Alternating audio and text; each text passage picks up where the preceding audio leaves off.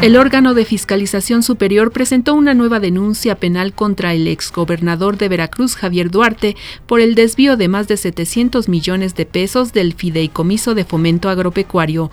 La Comisión Estatal de Seguridad y la Fiscalía General de Justicia del Estado de México informan que en la entidad no tienen detectada la operación del grupo delictivo denominado La Familia Unida, que firmó una manta con amenazas contra Andrés Manuel López Obrador. Asesinan al comandante de la Policía Ministerial de Acapulco, Gilberto Organista Nava.